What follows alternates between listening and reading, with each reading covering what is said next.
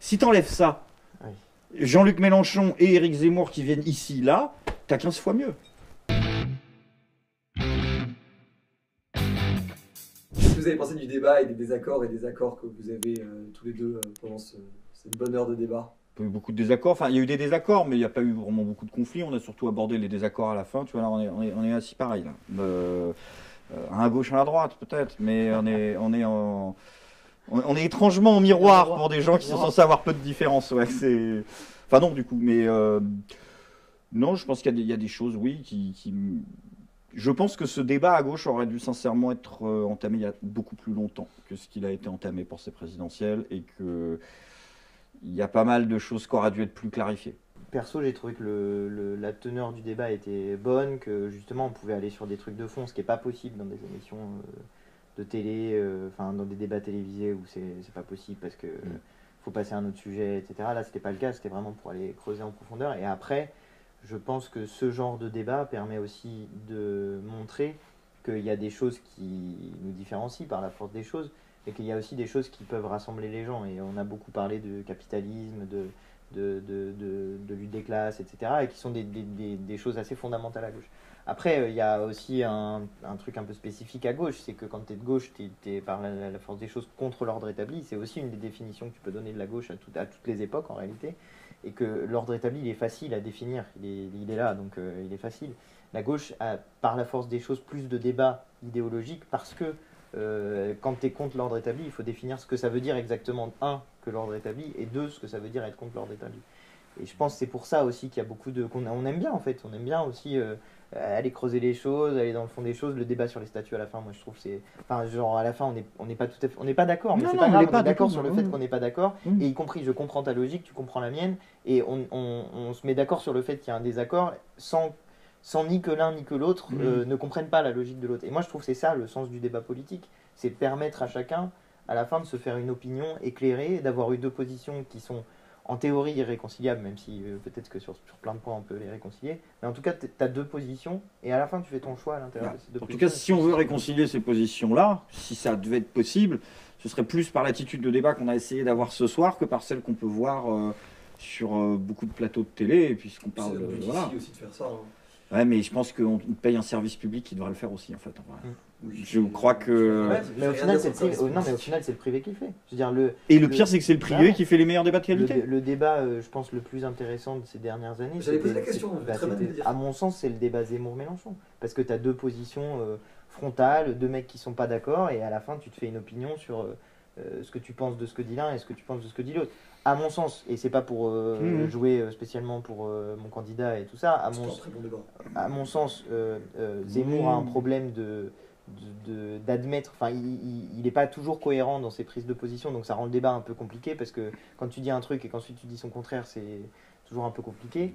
Mais, euh, mais ça, en tout cas, c'est le privé au final qui permet d'avoir ce. ce- Mais, ce- mais non, en fait, enfin, euh, c'est pas le privé, c'est les deux hommes qui ont accepté de débattre. Oui, par ailleurs. Parce que si t'enlèves la cellule de fact-checking et les questions de, de Nathalie regardé ouais, le- c'était- stupide. Si t'enlèves ça, Oui. Jean-Luc Mélenchon et Éric Zemmour qui viennent ici, là, t'as 15 fois mieux. T'as- ouais, bah, mais non, t'as il y a 15 pas fois le- mieux, t'as pas des, voilà. questions qui coupent toutes les deux. Enfin, Une opinion impopulaire, mais moi je pense aussi.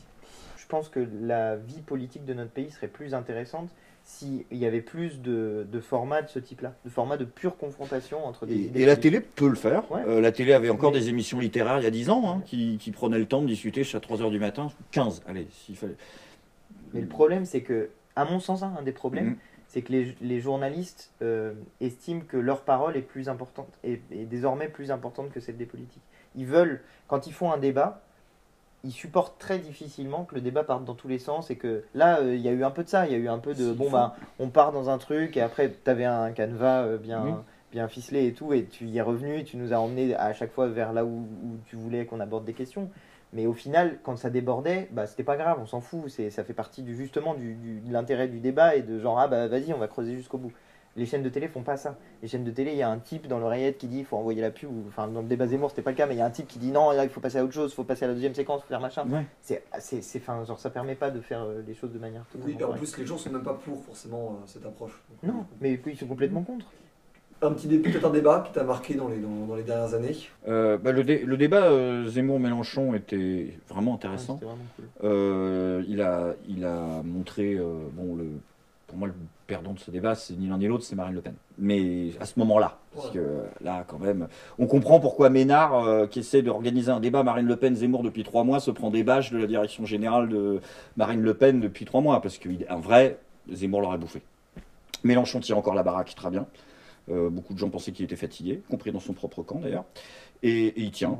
Et il tient. euh, et, et C'est c'était. c'est ceux qui le connaissent pas, parce que franchement, moi, il fatigue tellement il est énergique. Quoi. Oui, oui, non, mais suffisamment bon pour être face à un, être énergique, c'est bien. S'en sortir face à Ouais, Zemmour, c'est autre ouais. chose. Et lui aussi s'en sort très bien face à un monstrueux animal politique. Donc, il y a quand même. euh, C'est un débat qui était intéressant. Après, c'est vrai que des débats politiques. Mais encore, j'ai du mal à dire que. Non, j'ai vu des débats gauche-droite qui étaient plus. Des débats politiques de télé qui ont été. euh, Mais qu'est-ce qu'on a eu ces dernières années, à part le simulacre de grands débats scénarisés du gouvernement Euh, Non, c'était un. En fait, on a eu pour la première fois depuis très longtemps en France un débat gauche-droite. Mais vraiment. Du coup, enlevons Zemmour et Mélenchon de la table. Quels sont, sinon, selon vous, euh, le ou la débatteur ou débatteuse euh, la plus pertinente ou compétente, euh, peu importe que ce soit sur le fond ou la Il forme veut on son, enlève- il veut son prochain invité, en fait. Il n'a pas d'idée, il veut, il veut Non, mais aussi parce que les gens qui nous suivent nous suivent beaucoup pour le débat et nous ça nous intéresse aussi d'avoir l'avis de débatteurs sur d'autres débatteurs. Euh, ça permet aussi de repérer parfois des petites pépites, c'est parfois Ouais. des gens auxquels on n'a pas fait attention suffisamment et parfois aussi des gens qui sont euh, trop courus pour certains, certains Je suis domaines, d'accord. qui sont bons en Tu fait, veux, tu veux un très bon débat, tu veux un très bon théoricien de droite actuel. Bon, le plus compétent, c'est Rougeron. Ok. Pierre-Yves Rougeron est très très monstrueux culturellement. Il est un peu lent. Faut... C'est con parce qu'il fait des blagues. Il a des générations euh, Club Dorothée, donc il- quand il te compare le Jean-Claude Juncker au grand pop, de... tu vois, c'est c'est drôle. Mais il est, c'est le meilleur à l'heure actuelle en termes de théorie technique. Si tu enlèves les politiciens à gauche, euh, Non, mais aucun rouge. je sais pas, tu veux revenir? Je- Non, moi j'allais dire David Guiraud, qui est, euh, Ah, c'est vrai. qui est un, qui, pour faire des débats, euh, il, est, il est très très bon. Euh, Il y en a plein hein, chez nous, euh, Adrien, euh, Katnins, euh, enfin il y, a- il y en a plein, Mathilde Panot et tout. Enfin il y, il y en a vraiment plein plein et je pense que c'est très lié à une manière de, Mm. de concevoir la politique. Mais si tu veux du, du clash et du buzz, euh, pour une fois sur le crayon, tu peux demander à David, ça peut être rigolo. Est-ce qu'il y a une phrase que vous portez au quotidien, une citation, une punchline de vous ou de quelqu'un d'autre qui vous habite un peu et qui, qui est un peu une- soit un credo, soit un mantra, soit quelque chose qui vous donne de l'énergie, enfin quelque chose que. Il y en a plein là. Vous pouvez partager aux gens. choisir. Il y en a une qui est artistique. Ouais. Qui est euh, Ce n'est pas la crainte de la folie qui nous forcera à laisser en berne le drapeau de l'imagination. Ouais. J'aime beaucoup Ouais. parce que c'est. Voilà, je sais plus qui c'est, André Breton, je crois. Il y en a une qui est politique et qui est de Mélenchon, je pense, qui dit euh, On peut commettre beaucoup d'erreurs en politique, mais on se trompe jamais quand on se met du côté du pauvre. Ça rejoint un peu ton truc de tout à l'heure. euh, Ouais. et après, il y en a une qui est aussi politique et qui est. euh, mais en fait, c'est pas une citation, c'est euh, c'est un texte, c'est une constitution, et c'est la constitution de la Première République, où je trouve qu'est contenu dans ce texte-là beaucoup des choses que. Enfin, j'ai parlé tout à l'heure de l'article sur la citoyenneté. C'est dans cette constitution-là qu'est qu'est reconnu le droit à l'insurrection aussi, et euh, de belle manière. Mais voilà, il y a, dans cette constitution-là, il y a, il y a l'intégralité de, de ce pourquoi je me bats. Quoi. Ok. Non, non. Là, j'ai vraiment, j'ai rien qui vienne se décrocher du lot. euh. Je ne suis pas quelqu'un qui se lève avec cette citation qu'il a marquée. euh. Il y en a plein, des citations. euh. Bon, c'est pas grave. Merci beaucoup, les amis. hein. Merci. Eh ben, merci à toi. Salut. Abonnez-vous. Ah, je suis désolé, je t'ai raté ta dernière. euh, T'inquiète, j'ai- c'est pas grave. j'ai- là, j'ai- j'ai- j'ai Cette émission du Crayon est maintenant terminée. Je compte sur vous pour vous abonner, pour liker la vidéo, pour nous donner aussi votre avis en commentaire. C'est très important de savoir ce que vous en pensez. N'hésitez pas à débattre, évidemment dans le respect. On se retrouve très bientôt pour de nouvelles vidéos. C'était Valorant. Ciao